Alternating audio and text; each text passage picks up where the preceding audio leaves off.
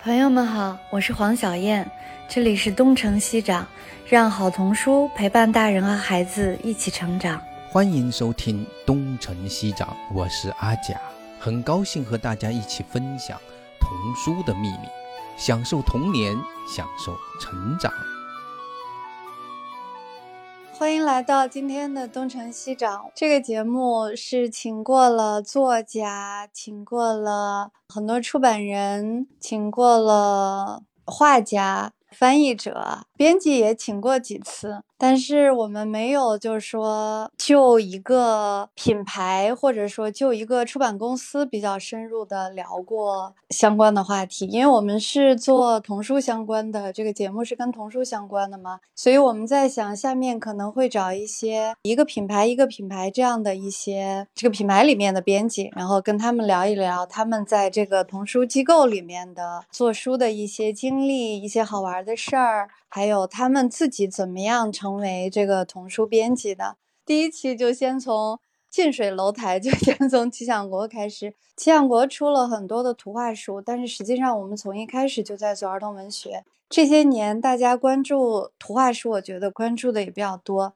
一说到童书呢，大家就都。想的是图画书，然后图画书编辑一说到原创，也都想到是图画书。但是实际上，儿童文学是整个儿童图书里面最大的一块儿，这个是不管是国内还是国外都是这个样子。那我们今天请来的奇想国的两位编辑呢，他们都是做儿童文学的，一位是周磊。是一个男孩，一位是聂宗阳，是个女孩。他们俩到奇想国都有三年多了。那我们今天先请宗阳和周磊介绍一下自己，好吧？那宗阳先来。大家好，我叫聂宗阳。其实黄老师说多了一点，我进入奇想国，我入职的第一天是四月二十二号。这我记得特别清楚，因为第二天就是那个四二三的那个书香节。然后我是奇想国的这个编辑工作，是我其实也是我的第一份工作。我之前是在德国读的这个德语文学专业的硕士，然后完了之后就毕业回国之后，在家歇了一个月，然后就来了奇想国，就直接做编辑，一直做到了现在。就是目前我现在负责的是奇想国的一些引进版的儿童文学的编辑工作。嗯，就这样。啊，大家好，我叫周磊。我应该是比宗阳早来大概一个月，我应该是三月二十几号，所以现在是三年刚满一点。然后我现在是主要做原创儿童文学，然后之前是在一家青少年杂志呃做编辑，然后是从二零一二年呃也是大概三月份吧，所以今年是我做编辑呃满十年的一个年份。对，因为我们以前都是以聊作品为那个主线哈，然后今天我们来聊一聊编辑，就是到底编辑在具体在怎么做编辑，是怎么看待自己的书和自己的工作，这其实是一个蛮有趣的一个话题。说实话，对于奇想国的书呢，我应该还是图画书比较更熟悉一些。小说呢也读过一些，特别是引进版的那个小说。但是说实话，读一本小说其实还是挺花时间的。我应该还有一多半还没有读到，所以我也不太了解，就是咱们那个中阳啊、周雷，你们编辑的是哪些作品？要不咱们说不定可以找找那个从这个作品开始说起，我们可以 找到一些共同的话。话题好吧，我觉得我一提这我的这个书，您肯定知道，就是这个《战地厨子和半个小兵》哦，那是 您给写的推荐语，我特别特别喜欢，是的，是的，那太好了。因为这期的节目，我们还是想跟那个我们的听众朋友们来让他们看一下，就是易亏这个童书编辑的 这样的一个生活，就是生活和工作吧。其实他们俩还都都是年轻人，还都未婚，但是在做童书。就是要不然你们聊一聊自己怎么样误打误撞的进入了童书业，或者说有目的的进入童书业，然后觉得做童书编辑，自己还没有孩子，没有婚姻，做童。童书编辑有没有什么独特的体验之类的？我其实我做童书编辑，其实确实是误入，就是包括今天这个播客，这个我也是今天也是误入了。就是本来是黄老师说要做一个播客的节目，然后因为我们现在北京是在就是有一些疫情的管控，然后我们没有全员到岗。当时那天我正好坐班儿，黄老师就说北京的编辑谁还在？说曾阳没问题吧？做个播客。我说啊，那那就没问题吧。于是就误入了这个播客这个节目。其实我进入出版业也是这样的一个误入的这样的一个状态，就是因为我本科学的就是外语，然后后来研究生也学的是德语的文学，后来就是想做老师或者是做翻译。但是因为我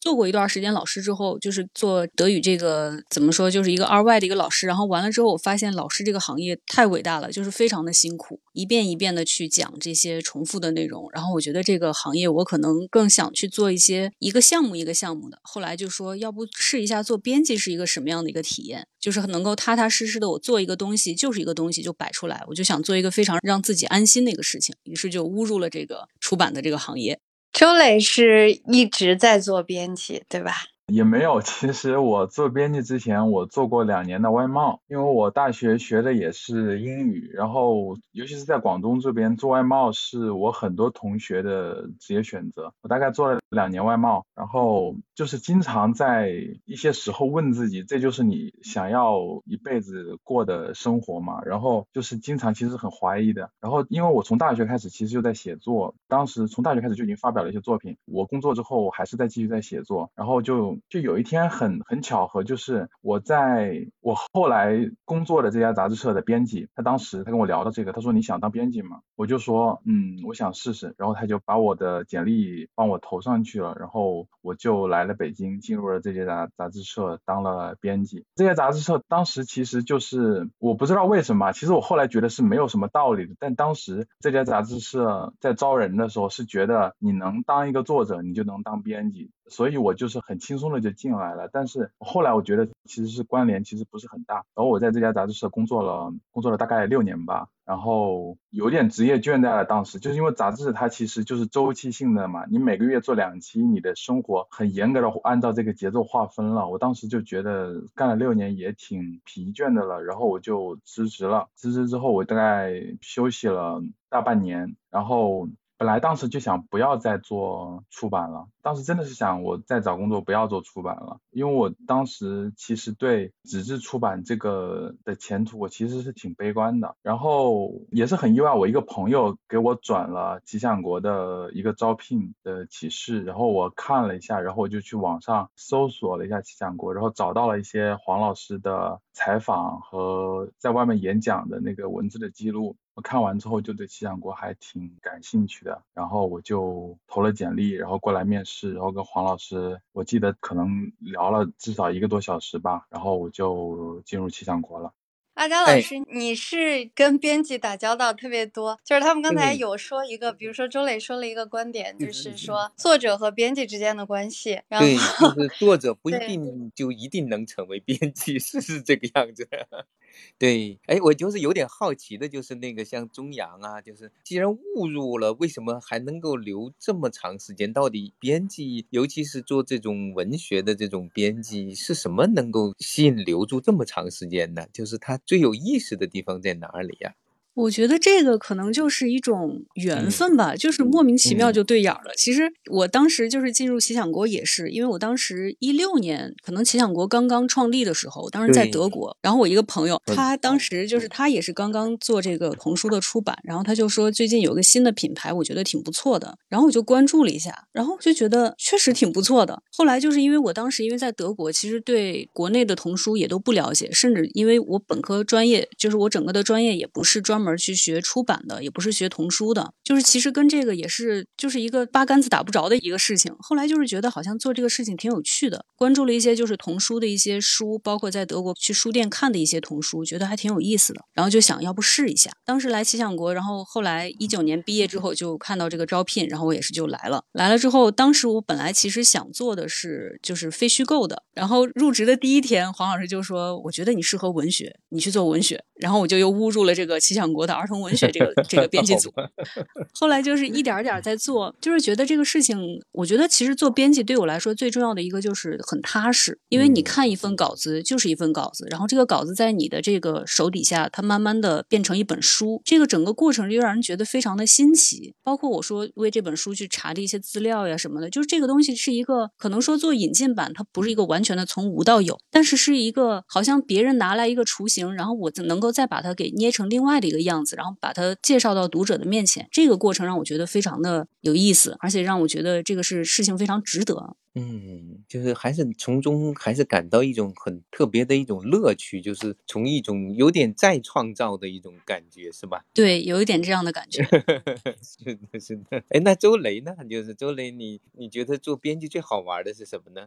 我其实是因为我本身我是对书很有感情，嗯我觉得书是就是就本身就是非常美好的东西，所以你作为编辑，你参与到图书的诞生的过程，是让我会非常有成就感的。然后其次，因为我从一开始就做原创嘛，我会从陌生，从微博私信，从呃论坛各种方式认识很多作者，然后跟他们慢慢熟悉，然后跟他们交流，他们想写什么样的东西，我们需要什么样的东西，市场需要什么样的东西，不断的交流，然后让他们写出稿件之后，我们讨论怎么样更好，或者怎么样读者更好接受，然后不断的磨合修改，然后把书最后做出来之后，我们一起去看读者的反馈，然后争取以后做得更好。然后这个过程对我来说其实是挺有成就感的，因为我觉得我跟作者是一个彼此成就的过程。因为我现在今年是第十年，很多作者是我从当编辑的第一年认识的，然后这十年我们一起一起这样走过来，我看到了他们的成长，然后他们也会对我很信任、很依赖，然后我我觉得这是一个让人非常有成就感的事情。嗯，哎，周磊，你做的书我不太熟悉，你能介绍几本吗？就是给大家讲讲。我之前在上一家杂志社做杂志的同时，也做了很多嗯青春文学，主要是面向小学高年级到初中年龄段的小女生的。这些书我估计阿贾老师没有听说过，嗯 但是他在书店的书架上的确是一排一排，全部是我们做的书。嗯，然后我来奇想国之后，我也做了一些引进版图书，包括之前我们聊过的那个《挑战者深渊》，哦，是是是的，是的，还有不愿说话的小喜啊，嗯我的中国童年啊，然后原创书我之前做了两套，是《诗词少年大冒险》和《神仙小学插班生》。哦，是这样的哈，对对对，我好像你们那个诗词大冒险是不是据说要换封面了还是什么？我上次听小叶老师说过，卖的很不错的是吧？对，《狮子少年大冒险》它是这样，就是它是一个系列。嗯，我们前面的那四本书其实是未来社包走的，但是后面周磊又做了，后面的四四本还在做，就是它是一个系列。然后就想着后面如果后面四本出来了，那就八本可以在一起再打包，然后那个时候再换封面。是当时这样嗯说，嗯。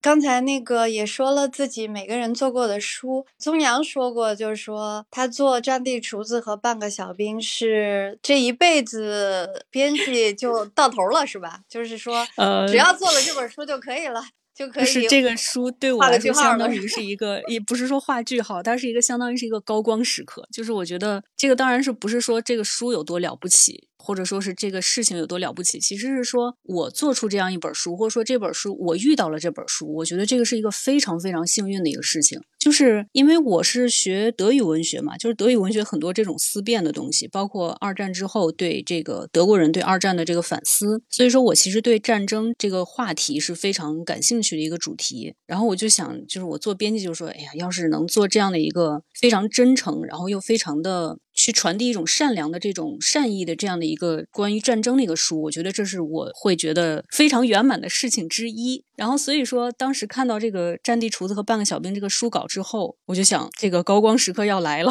就是所以说，做完这个书，我当时想的就是说，觉得做完这个书，这个非常圆满。就是我觉得可能说这一辈子之后，可能还会做各种各样的书，但是说也有可能会有一些，就是这一辈子还很长嘛，就是说可能还会有一些这个不如意的时候呀什么。但是我一旦想到说我遇到过《战地厨子和半个小兵》这样的一本书，或者说我做出来这样一本书，哎，我觉得这个事情非常好，就是这个事情还是能够支持我再站起来。就是这样说可能有点矫情，但是确实是对我来说，它是这样的一个意义，这样的一个非常特别的一个存在。那作为编辑来说，周磊做的那些，你的这些原创，在我们七小国的编辑看来都是比较大众化的。像宗阳做的那个，就非常的好像就是很高冷、很高端一样。你自己有这种感觉吗？就是有没有就觉得书和书是有区别的？然后什么经典呀，或者是纯大众、纯市场啊这些？我觉得书和书当然是有区别的，这个很正常。但是我从来不认为就哪一种类型的书，或者就像说比较大众的，或者比较经典、比较有深度的书会更高级。我觉得是同一个种类之内，就是比如说比较深的书，它有写的好的和写的不好的；比较大众的书也有写的好的和不好的。我觉得这有高下之分，但书的种类没有高下之分。就像商业片和文艺片，我觉得有拍的非常好的商业片，就是它对得起观众的那个票价。我觉得这就是很棒的，就是把自己的工作做好。也有拍的非常烂的文艺片，就是那个导演在自说自话，你也不知道他想表达什么。所以我觉得，就不同的书它有不同的受众吧。我觉得都是有它存在的意义，也有也有呃，对于读者来说也是有各自的陪伴的作用和功用。我觉得大家其实各种各样的书都可以读一读吧。就是包括我，我也虽然我做这样的书，但我也觉得读者其实什么样的书都应该读一读。阿佳老师，这个是最有对，话语其实权的。呃也不能这么说，就是其实读书因为有不同的类型，就比如说那个《战地厨子》和《半个小兵》，其实它有点像是纯文学的作品，其实就像成年人世界也一样的。但是我刚才看了一下那个《诗词少年大冒冒险》的，应该它就属于典型的那种就是类型化的写作，它就是那种通俗读本儿。但是呢，通俗读物呢，比如说那个金庸的武侠，其实通常也被认为是通俗读本，包括比如像日本的像吉川松治啊，像那些也都是。但是它其实像什么松本清张啊，但是类型化写作里面也可以写得非常非常好，就是它不是说人就是读纯文学就好于读类型化，其实我们自己可能同时在读不同的这种书，就读纯文学作品有时候会特别的需要高度的专注，就是有点像是要那个，就是一种很好像在修炼一样的，在读类型化呢，有有时候真的就像是在在浴缸里泡个澡，它有各有各的舒服。其实不怕你们笑话，我自己也在翻译类型化小说，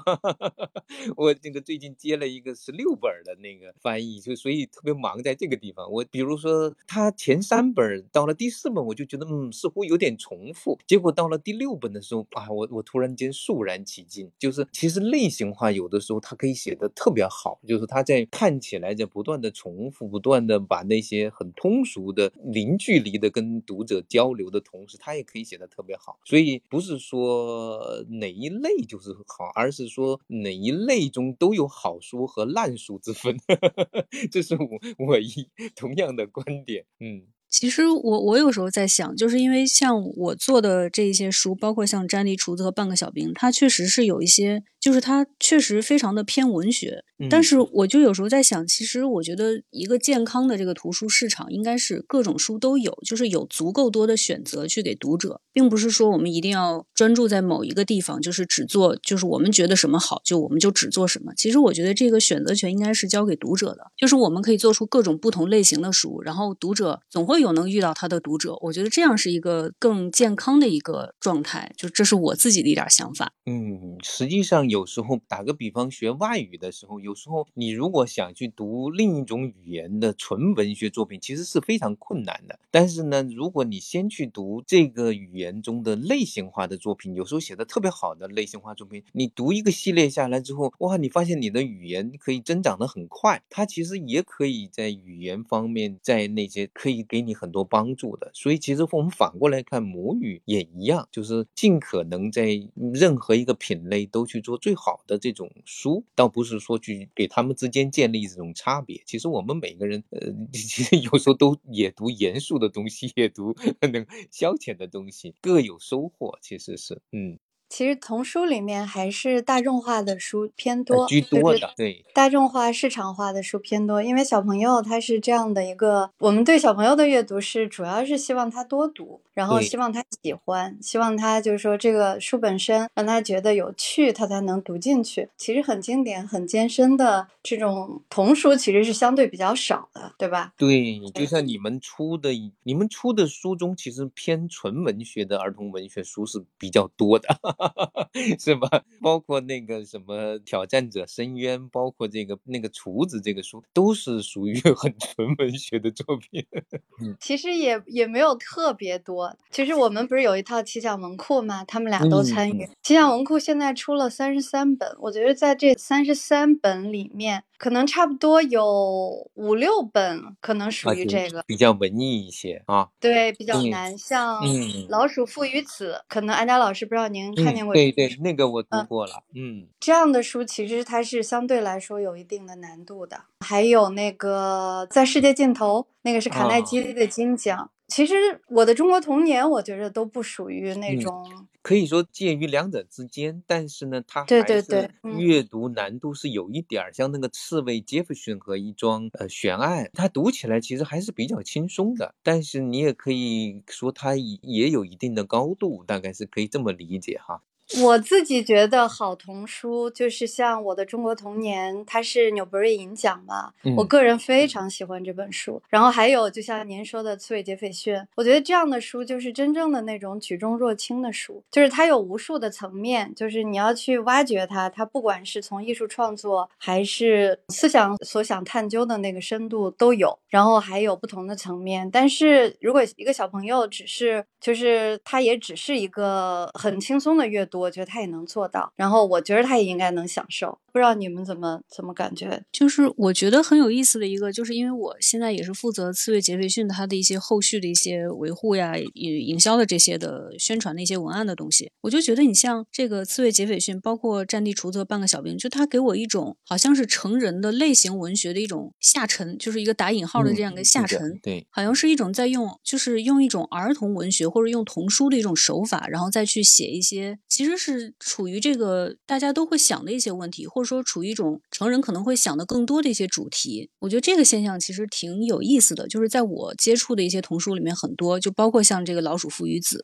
然后像这个《刺猬杰斐逊》，《刺猬杰斐逊》就给我一种非常这种硬汉小说的感觉，就是一种社会派的这种推理文学，就是这个现象也挺有意思的。周磊做那个在世界尽头是是你们俩谁做的？是我做的。对，我觉得这本书其实难度还蛮大的。其实我觉得我们说的这个难度，像安佳老师刚才说的《挑战者深渊》，实际上这些书都是十三加的，它其实不是属于儿童文学，它其实属于多少是属于那个青少年。青年文学。就是 Y A 文学，对，我觉得，对，我觉得，当然，挑战者深渊，我觉得，因为它是描绘的是精神分裂患者他内心的世界嘛，所以它比它其实读起来是非常难，因为它尤其是你前面你其实是不太能理解他的那些混乱的思绪，但比起来在世界尽头，我觉得其实是比较容易读进去，因为就像咱们刚才说童书的问题，我觉得这些书其实你，因为我们出版，我们其实是把它按童书来做，但是其实我觉得成年人读起来是完全没有。问题，它并不是只针对儿童的，但是可能不同的年纪，你的阅历不同，你可能其实你能看到的深度是不一样的。像在世界尽头，你如果可能一个小朋友他没有想那么深，他从前往后看，那这就是一个冒险的故事，是一群少年他在一个荒岛上怎么经历重重艰险，最后。生存下来的故事，但是如果他知道的背景更多一点，他的阅历更多一点，他就能在里面看到很多，比如说里面有跟宗教有关的东西。为什么那个人他在岛上本身只是一个教堂的掘墓人，然后他到了那个绝境里，他就扮演了上帝的代言人的角色，然后再往后看。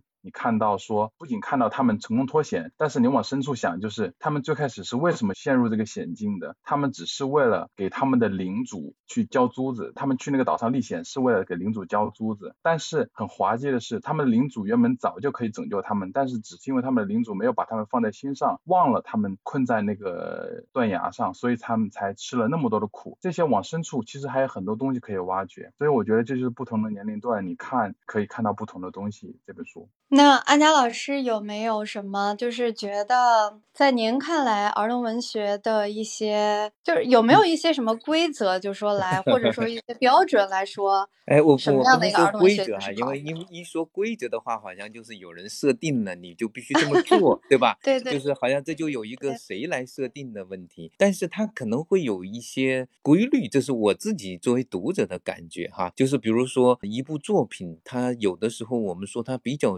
深，或者是它比较有文学的趣味，到底是什么意思呢？有些人会认为啊，它的文词比较典雅，或很优美就是深了。其实在我看来，主要不是这个，主要是就是好的文学作品，其实就像刚才周磊举的例子，就是他好像表面上在讲一个故事，那个故事呢本身确实也跌宕起伏，也是也很有趣，也很扣人心弦。但实际上，你把这个书放下之后，你可能会想到别的东西，就是它好像在做一种象征也好，但是很微妙，然后就是会让你那种隐喻，会让你联想到人生，甚至是更大的那种主题。就比如说那个，因为《战地厨子》，我相对来说读的比较近一点哈，就是那个《战地厨子》，我印象很深，《战地厨子》和半个小兵，它其实是一个非常荒谬的故事，甚至他那个幻想来的就有点不合逻辑，就是比如说把那个半个小兵都切成了一半，他还能够坚持那么长时间，然后当他们打完一场仗之后呢，医生们去了之后，把那些零零碎碎的那些肢体拉回来，还可以凑出半支部队，类似这种表述，它其实是一种极其荒诞的一种表述方法，但是它实际上会让你，就是如果你把眼睛转到刚刚发生的或正在发生的这些战争，你会发现它背后都有一种莫名其妙的那种荒诞，就是那种荒谬性，就是它为什么会发生这种战争？为什么？而且他们到底真正的理由是什么？他们凭借着什么去把人类推到如此残酷的境地？而还原到每个个体的话，每个个体他的真正的诉求是什么？就是这个让你想的很多了。然后你回头去看这种荒诞性，再去看你的生活的荒诞性，就是你说不好听，就看我们现在自己正在过的那种日常生活的荒诞性。呃，我就不提哪个城市的荒诞性了。你会发现，真的这个荒诞无处不在，而人类可能正是这种荒诞性的制造者。所以，其实就是读到比如《战地厨子》的时候，我就特别让我直接就联想起，就是那个我们的祖先三部曲的那位那个卡尔维诺，尤其是那本《不存在的骑士》，他就是他用一个架空，就他是用一个假想的查理大帝的那个战争，然后把里面的那些人物串在一块儿，感觉讲的是古代的事情，但实际上是很现代的一种影射。所以卡尔维诺也好，或者这位作者我都记不他的名字哈，这个《战地厨子》是位荷兰的那个，哎，但是他这个写的那个深度和那种让你联想的东西，实在是非常的丰富。但是最终他会给你一种很温暖的那种收尾。它是儿童文学，这个结局的处理往往回到了儿童文学。但是，一般的故事就是一般的，就是也标注为小说，有的也很优美的文词，读完了就读完，你就知道哦，那就是个故事，我知道了。这个故事可能嗯让我吸取了一个教训，等等等等，或者让你感动了一下，但但是它没有让你有那么丰富的联想，所以这就区分了，就相当于是有的人架给你提供了一个，就像一个多棱镜一样，水晶球一样去看这个世界，看自己的生活。有的人呢，就给了你一面很平的一面镜子，你你看完了就看完了，他们都有用，但是可能习惯看这种文学作品，或者是这种内在的需求大的人会偏爱那样的作品，就是他们之间是有，在我看来，主要是有这样的一个区别。嗯，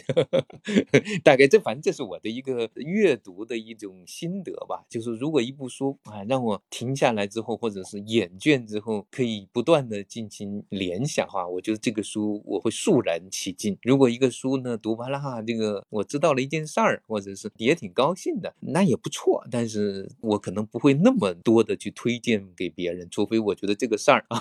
他也值得去看一看，如此而已。一个是故事，一个是文学，大概在我的区分是这么区分的，嗯。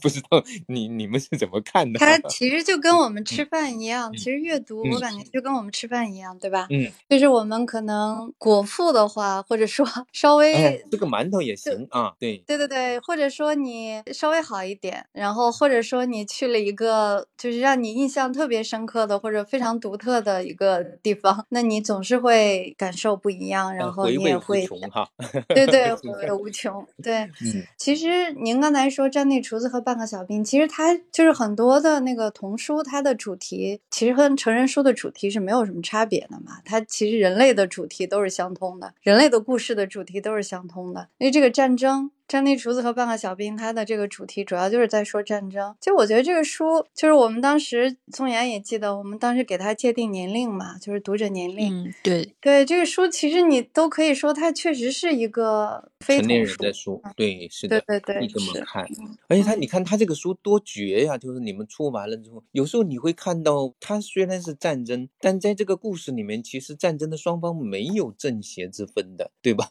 对，这个是我觉得这本书非常，就是一个非常独特的地方，就是它，嗯。它是一个真的是在写战争，而不是说在写这个谁是正正义的，然后谁是谁是邪恶的，他其实就是在写一个人性中的一个荒唐。就是我嗯一直说这个书，它就像《红楼梦》说的那个话，就是一个年代、邦国、地域都失落无考的故事。然后，但是它就是一个又像荒唐演大荒这样的一个故事。就是我们都会觉得这个书里面太荒谬了，怎么可能就是说两个军官，就是你作为一个军官，这个军官世家出生的军官，然后你们这个家是因为你们的祖父然后养鸡，在这个鸡群中做实验，然后然后得到了这种战略的一些 一些理论知识，然后成为了这个战争中的一个这个军事的将领，就是这个事情就会让人觉得非常的荒谬。包括像最后这个战争结束之后，然后两个皇帝又因为这个两个人长得都不漂亮，小时候因为这个出天花落了一脸麻子，有一个可能就说今天早上恭维你的时候没有那么走心，然后两个人就就因为这个又打起来，就是这些所有的东西都会让你觉得这怎么这么荒唐，就跟就跟在小孩在这种打闹，嗯就是跟小闹别扭一样，对，但是实际上你再一想，其实现实中很多事情都是这样，就是非常荒唐，你觉得不可能发生的，就是嗯人类的理性发展到这个阶段了，怎么可能会有一些这么让人觉得不可思议的事情？但是确实就在发生。其实这个就是这本书里面，我觉得就是我之所以说我遇到这本书觉得特别幸运，就是我在一个做儿童文学这样的一个工作的岗位上，然后遇到了这样一个就是超越我们对普通意义上这种儿童文学认知，一个非常有深度，然后一个让你觉得这个儿童文学没有那么简单的一本书，这个是让我觉得特别惊讶。包括像这个书里面，它很多的这种很复杂的一些隐喻也好，就是说让人联想的也好，但是它这些隐喻没有说是一种很深奥，或者说是一种让你觉得有距离感的这种方式去提出，它是一种一点儿一点的就让你去进入到这个故事里面，一点儿一点的就让你去就是去思考这些事情。就是我觉得这个书很有意思的是，你可能看完之后不一定会喜欢，但是你一定会想这个东西为什么？就是它这些所有荒唐的点，所有这些复杂的点，你都会再去往前走一步。就是它像是一个一个钩子一样，就是它没有说是让你看完之后爱不释手啊，我特别爱这个书，而是说让你会觉得这个书为什么会这样？就是我再多想一步，再往前再走一步。我觉得这个书是很有意思的一个一个写法。嗯，确实是，就是你不一定会喜欢他，但是你已经很难忘了他。对 对，是的，是的，就是我之前就是也跟一些就是读这个书有一个线上的一个分享的机会，然后和一些孩子就是他们读了这个书，然后我听他们的想法，就是很多孩子就说这个书我这个地方我就觉得他一说到这个地方我就不太明白，尤其是说嗯这个封底上有一段话，就是说这个托托特他很久以后他老了，然后被人问起说你你战争时期你去做厨子，你到底是跟着哪支军队？然后托托特说我就跟着一支军队啊，就是永远获胜的那支军队。然后这个其实成年人读到这儿就已经非常明白，这就是一个战争的这种老兵游子，就是对他来说没有说什么正义邪恶，实际上战争也没有什么正义和邪恶，他只是在战争这样一个状态下在生存。然后托托特说完之后，就是说完了这句话，就是哈哈大笑，直到涕泪俱下，像个无助的孩子。就是真正的孩子，他就问我说，为什么会说他像个无助的孩子？我听到这句话，我也是一愣，就是我没有想过说，在孩子的认知里面，他可能嗯不存在这样的一个情感经历，就是他这句话对他来说，他会感到不解，但是这样一句话一定会一直存在在他的脑海中。可能当有一天他真的经历了一些事情之后，他就明白这个哈哈大笑，接着又涕泪俱下，这个是一个什么样的一个状态。真的，就是你说的，就是把我们所理解的所谓的儿童文学的边界打破了，或者说拓宽了。而且他其实如果换过来想，他对成人世界的文学也是颇有贡献的。因为有时候你在成人世界里面那些表达方式什么的，可能并不足以把这样的一种追问问到那么就回到儿童的状态去追问的时候，其实有时候很多的看似复杂的问题是经不起追问的。就是连一个小孩儿都能够明白的事情，为什么这帮大人搞得这么乱七八糟？他是经不起追问的。但是成年人会把它就是包装的好像很高大上，好像觉得哎，你长大了才能懂。它问题就在于你小时候本来就明白的事情，可能为什么长大了反而不懂了呢？就是这是一个非常非常有趣的一个地方。这种打破边界的那个书真的值得多一点哈。我我插一句哈，《战地厨子和半个小兵》其实是有续集的，据说还拿到了比他更高的一个奖，就是荷兰的。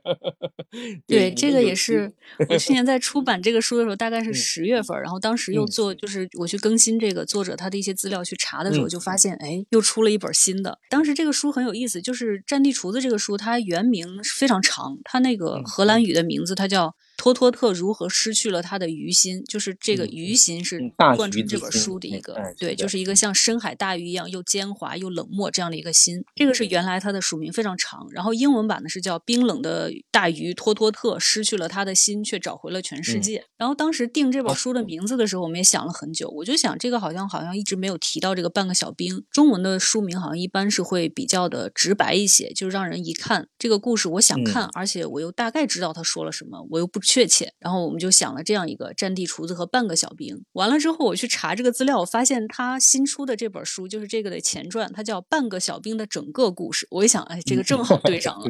就是我们正好已经把他想说的话给补全了这一半。所以说，我们其实也是，我也是在看，就是看有没有这个机会再去出版这个他的前传，或者说他的这个续集。嗯，希望能够出版。好像讲的是半个小兵他的那些兄弟的故事，是吧？对，他是讲他六个哥哥去当。兵，然后这一路上遇到的一些关卡，这六个哥哥就用讲故事的方式，应该是蛮精彩的。就是呃，希望 希望也能出吧，好吧。这个其实也是我觉得很有意思的，就是这个书它就是讲这个战地除特半个小兵，它其实是一种讲故事的方式，就是他把这个虚构文学或者说讲故事这个事情本身提到了一个很高的一个层面上。就是这个托托特他本来一直就是说很冷漠，然后这个小兵就不断的让他讲故事，包括小兵给他讲自己的梦，然后就。让托托特一点一点的换回了，就是之前对日常生活的一些，就是非战时生活的这样的一些美好的回忆。就是其实包括像他这个续集，或者说他这个前传，也是说，就是六个哥哥他讲故事的一些事情。就是这个也是一个很有意思，就让我想起来，就是这个之前那个动画电影《养家之人》。其实他也是讲那个小女孩，她在用故事，然后去拯救自己，或者说去用，就是用故事这样的一个虚构文学的这样一个方式去找到一个生存的方式。其实我觉得这个也是这个书很有意思的，就是他把文学，就是它是一本文学书，它本身其实也是在写文学，就这也是它的一个主题的一个侧面。其实是借用了一些就是类似这种民间故事一样的这种这种手法，就是对有有点像卡尔维诺那种，他其实好像包。包装成一个古老的民间故事的模型，然后故事中的人还在讲故事，故事中套故事，但实际上是一种很现代的一种一种结构，挺好的。然后它是童话的外衣吗？然后还有就是聪阳刚才说我们起这个名字，其实还有一个原因就是我们为什么要把半个小兵提到前面？实际上也是为了强化儿童文学的 某一种特征，就是和这个孩子做一下关联。因为它原来的书名里面是是这个孩子的是没有出现的，但是实际上最后拯救了这个托托特的这个真正的他的作为一个人的本真的或者说善良的话，其实还是。半个小兵做的，我们说了好多这本书，周磊可以聊聊自己做，比如说像这个《诗词少年》啊之类。你觉得这样的书，像我们刚才说的《詹妮厨子》，是完全是另外一种阅读。那通过读《诗词少年》这样的书，那我们希望孩子能获得一些什么，或者说享受阅读中的一些什么呢？其实我这个问题我也一直在想，就像我，因为我做原创，所以做出来的书其实里面多少都带有一些我个人的偏好和喜好，所以我觉得可能我做的这一系列的，目前做了三套，在新加坡做了三套原创，我觉得可能我最重要的出发点就是是来自于我个人的一个观点，就是我觉得，尤其是对孩子来说，就是书是它首先是陪伴，这来自我个人的经验，我觉得书对我来说，首先它是陪伴，它。陪伴我度过了一段时光，然后让我觉得安全，让我觉得有趣，让我觉得可依赖。所以我做的所有的书，我都希望就是小朋友一定是觉得这个书读起来有趣，他想要读下去，他想知道后面发生了什么故事。所以我所有的书一定都是，首先它是有趣的故事，然后它的主人公对小朋友来说是熟悉的、亲切的，他可以代入的。然后在此之上，我觉得就是我们从编辑和成年的视角就会再加入一些，也不不能说觉得小朋友必须要知道或者学习到的吧，但是我觉得是去了解这些东西对他们可能是有意义的。所以像《诗词少年》里面就有很多古代诗人，在我看来小读者可能不太了解的一些方面，比如说这个诗人他是什么样的性格，你可能在课本上你是不会那么具体的谈到某个诗人的性格是什么样的，和他生活中的一些小习惯，然后。这些东西可能不会帮助你考试，但是我觉得它是有趣的，是对小读者来说是更具象的建立对一个诗人的认识的的东西。然后像神仙小学插班生里就有很多，其实我们描绘了很多神仙他私底下的孩子气的、有趣的、更具有人格特征的一些面相，就不是我们传统意义上理解的一个神仙，他就是无所不能的，他是代表着至高无上的力量的，他不是，他有他有自己的性格，他有自己的习惯，有自己的过往的故。故事有自己的朋友和亲人，然后我们还介绍了很多可能我们评书里没有那么了解的神仙，比如说我们大家可能都知道孙悟空，都知道红孩儿，那你可能嗯对雷公电母、对夜叉这些就没有那么了解，所以我们也描绘了这些形象，就是希望对小朋友来说能够多看到一些可能以前没有看到的东西。然后我正在做的这套《自古英才出少年》，讲的是我们古代科学家童年的故事，这也是一样的，就是可能我们在课本上永远不会。去讲这些科学家童年的时候是怎么样的，因为他的所有的成就都是在他到了一定年纪之后取得的。可是我就想，那其实对于小朋友来说，他可能就想知道，那这么伟大的人物，他的童年又是有怎么样的经历呢？他是从小就这么金光闪闪，从小就好像显得比别人更了不起，显得无所不能、无所不知的吗？其实肯定不是的。那我们就想就讲一下他们童年的故事。他们其实可能跟所有同龄人一样，有他们的喜好，甚至有一些小毛病，但是没有。关系，这就是一个这个年龄的孩子必然经历的过程。重要的是，你要看他最后是怎么克服这些，比如说不好的习惯，怎么树立起他的远大志向，怎么最后一步一步的克服了很多困难，最后成为那个被记在史书上的他们的。所以，这就是我做这些书的出发点和原则吧。就是首先，它是有趣的故事，能给小朋友一段非常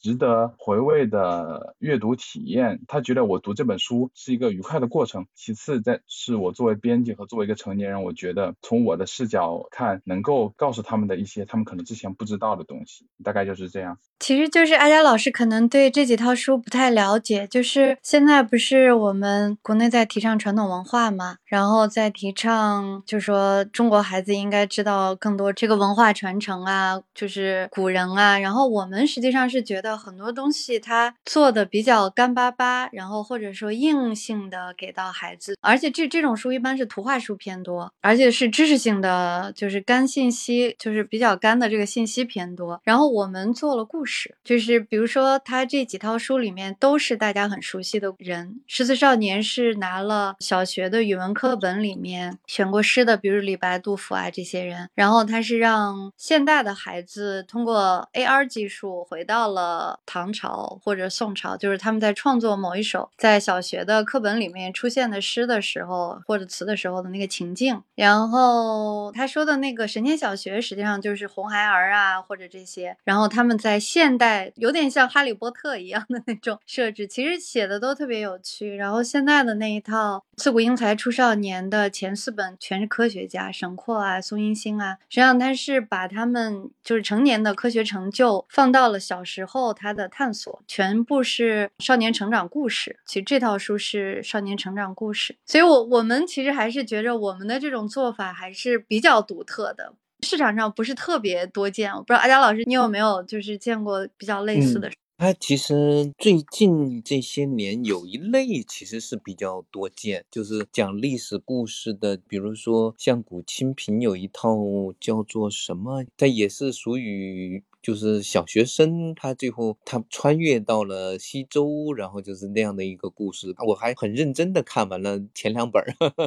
就是因为类型化呢，如果写得好的话，其实也挺不容易的，因为他要把那些知识点给照顾到，同时要比较合理的就是去穿越，就是他其实就是幻想故事最难写的就是他的进和出这个环节，然后他又跟他的现实搭在一块然后很合理的去推进这个故事。这一类呢，目前我见到过有不少人曾经尝试这个，就因为我没有读到，就不好评价。但另外一块呢，就是它的知识点，就是那个知识点能不能够还原的，一个是就是还是可靠，另外一个就是有趣，这个真的是不容易写的。我也曾经想过，就是如果把它变成故事，假如真的回到唐朝，其实不是那个有那个《长安安十二时辰》的那个拍成电视剧，其实也真的挺不容易的。他对这个就是写作者的这样的一个古文、古诗文，还有古代文化的这样的一种背景，有一定的要求。但是到了儿童的故事里面，具体应该怎么处理，这个我没有太多的研究。说实话，我觉得其实是大有可为，因为是这种故事要想真的写的有趣了，让人对就是刚才那个周磊说的，就是对这个人本身，比如说对杜甫啊，对李白这个人本身，如果能真的产生兴趣，那么进而去找到他的相关的资料去读一读，那么也是蛮有趣的。因为在小学的课本里面，确实这些人呢都变得太神话了，我们会有点像造神一样的去造了这个人，这个人完美无缺，然后就出现了，他就完成了成就。这是我们总体上给孩子的一种，我反正我小时候读这些人那些诗，要么就觉得非常高大上，要么就觉得跟自己完全没关系。但是如果能够还原成人，其实这些人本身他有优点有缺点，也有各色的地方，也有很好玩的地方，就是能够还原出来，本身应该是蛮有趣的。因为我也蛮喜欢这种古诗词啊，那个读古代的那些人物的那些故事，我也有自己特别喜欢的那些人物。但是有时候我偶尔去读一读，就是有些人写的那种穿越，就是我不太习惯的，就是一个是穿越的太容易，他想来就来，想走就走，就是没有道理的。这是第一，就第二呢，就是那个就历史的史实吧，就是太有点那个搞了，就就是那依据不足，并且就是那种发散太多啊。我反正每个人有自己的阅读偏好吧，所以我通常还是建议，其实能够如果能把这个故事本身，哪怕是他的传奇故事或者什么故事能写好，真的是对一个孩子成长，就是刚才周磊说的陪伴，就是他小时候读过的之后，他印象会非常深。我小时候读过一本书，就是讲唐诗里的各种各样的有趣的故事，真的是我到现在为止印象还非常非常的深。那里面有好些故事，我现在还记得。所以其实小孩肯定是爱读故事的，然后爱读那些让你能够看到这个人的性格的那样的故事，这个更好玩。这是我的体会啊。其实儿童文学里面，它本来就有一个历史小说的品类嘛。哎，但是我们历史小说要分，你知道吗？就是美国人的历史小说跟中国人的历史小说是不一样的。嗯，美国人的历史小说，只要是你有一个历史背景，你的故事完全是虚构的，没有问题，他们都叫做历史小说。但在中国的历史小说，它其实是这个历史的小说是必须是有所依凭的那样的历史小说，就是这个人物啊那种，好像是这样。比如李自成、姚雪银的，那就是历史小说。但是其实那种儿童文学里的历史小说不可要求的这么深，否则的话没法写了。对，其实我们也也是在尝试，就是希望孩子能够活生生的看到那些人，然后跟那些人产生关联，就是直接是在故事里认识这些。就像我们都读过，您刚才说您小时候读唐诗宋词一样的，我就觉得这些人非常的遥远。我倒没有觉得他多高大上，因为我我父亲是学中文的，我从小他就 让我背了特别特别多的 诗，背强迫背，然后但是就会觉得跟我毫无关系，然后很遥远，然后我就被要求着背这些，就是背背这些诗词之类的。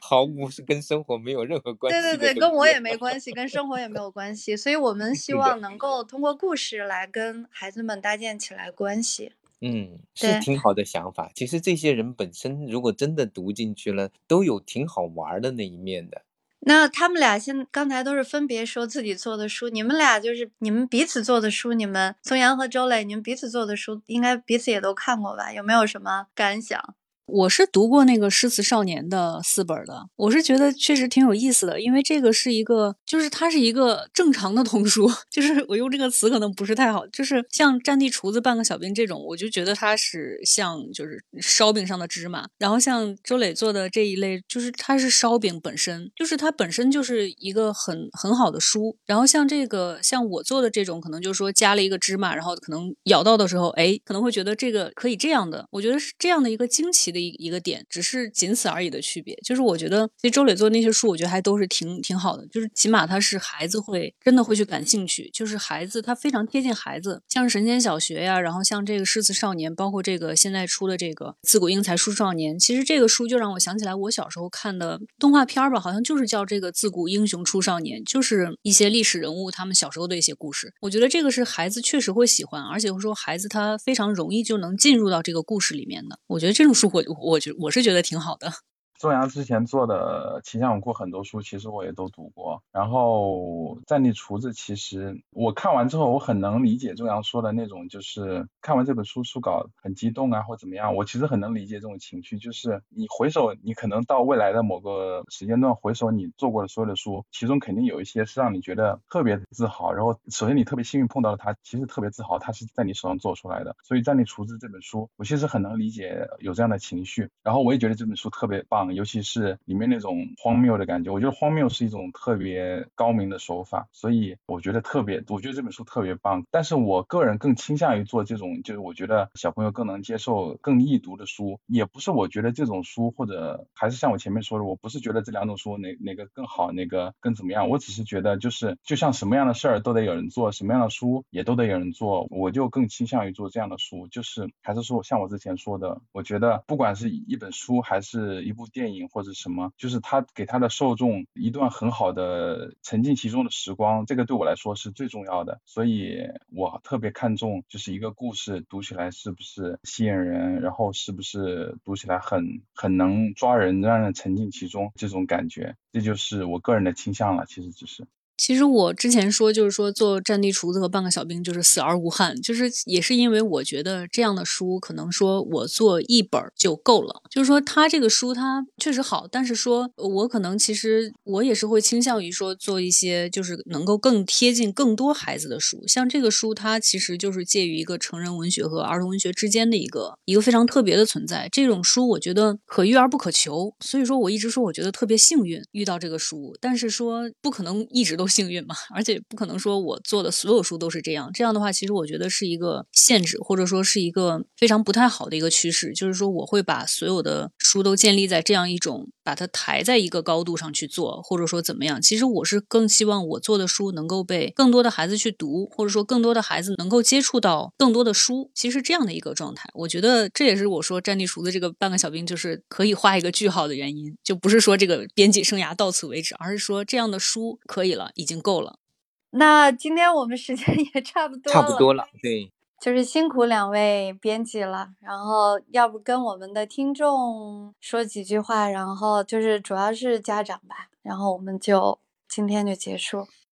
其实也不知道说什么，因为我本来就是也是也是就是关于编辑的这个也是误入了。这个行业，然后也是误入了奇想国，也是误入了这个儿童文学的这个编辑，然后包括今天误入了这个播客，所以说，但是都不是误入歧途，就是 感觉好像其实所有的，我一直说我运气好，就是所有的这些选择也好，这些这个缘分也好，就是好像都是埋下了一些东西，然后慢慢的就走到了这条路上。其实我觉得都是一些挺好的一些选择，挺好的一些缘分。然后今天其实听阿佳老师说，也是学了非常多的一些东西。就之前可能我因为也是一直埋头做自己的书，然后不是特别多的一些交流。其实今天感觉收获了挺多的东西，就包括因为其实，在这些人里面，应该我是算年纪也最小，可能说工作的这个阅历也是比较低的，就是对童书的认识也是很有限，就仅仅是这三年工作的一些认识。所以说，其实今天收获挺多东西的，其他的好像也说不出来什么。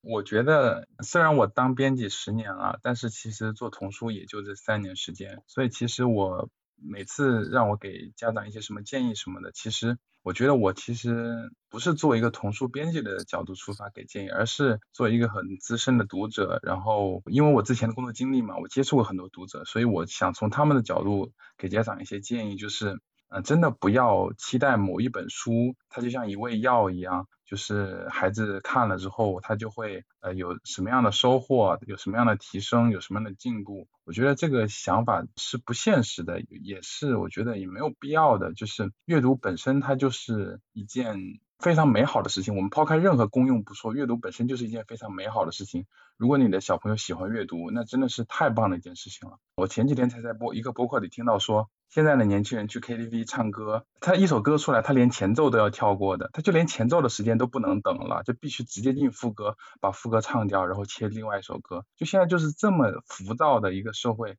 能够阅读就本身就是已经是一件非常美好的事情了。所以真的不要强求阅读什么立竿见影的功效，就把阅读当成一个非常好的、非常值得提倡的爱好。然后至于小朋友能从中收获什么，他成长为一个什么样的人。不要有太具象的期待，就你相信从小看书长大的孩子，他一定会成为一个不错的人。我觉得有这样的想法就够了，这就是我的想法。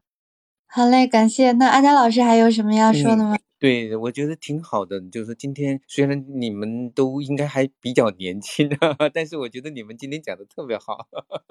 我觉得以后有机会可以再多聊一聊，多讲讲你们那个就是编辑，还有对那些作品的理解，其实特别特别好。说实话，童书最重要的一点就是要保持一种年轻的状态，跟那个当下、跟未来的孩子进行连接。我觉得应该更多的这样的一些。新的一些想法，我我今天从你们那里也收获到非常多新鲜的想法，特别特别好，谢谢啊。那今天就到这儿了，谢谢大家，大家都周末愉快，嗯，周末愉快啊，晚安，拜拜，谢谢，拜拜。